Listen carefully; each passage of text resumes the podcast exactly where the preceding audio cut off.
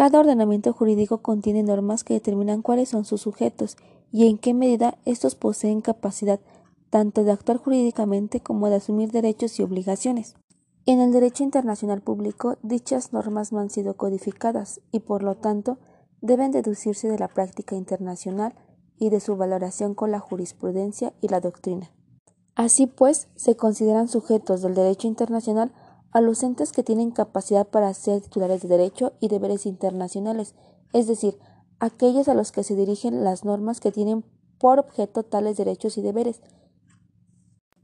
Es importante conocer los sujetos en materia internacional, así como su posición jurídica dentro del derecho, dado que son figuras con las cuales se relaciona el docente, el empleador jurídico, funcionario público, investigador jurídico, representante de empresa y la abogacía en materia del DIP. Según Hans Keisen, hablaba de que los sujetos del orden jurídico internacional son toda entidad o individuo que sea destinatario directo a la norma de dicho orden, es decir, las personas están reguladas por las normas del derecho internacional público y por los organismos internacionales.